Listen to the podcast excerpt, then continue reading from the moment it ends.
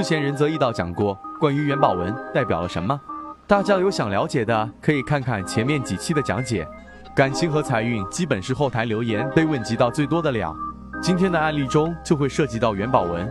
案例中首相人文智慧线不是很长，八字多半为身弱、喜火、忌土水、阴星不现。人文智慧线短的人，记忆会比较一般，想法都慢一拍。而且如果这样的手相再加上天文感情线平直，此种手相特别容易生气发怒，脾气显得很暴躁，人际关系都不佳。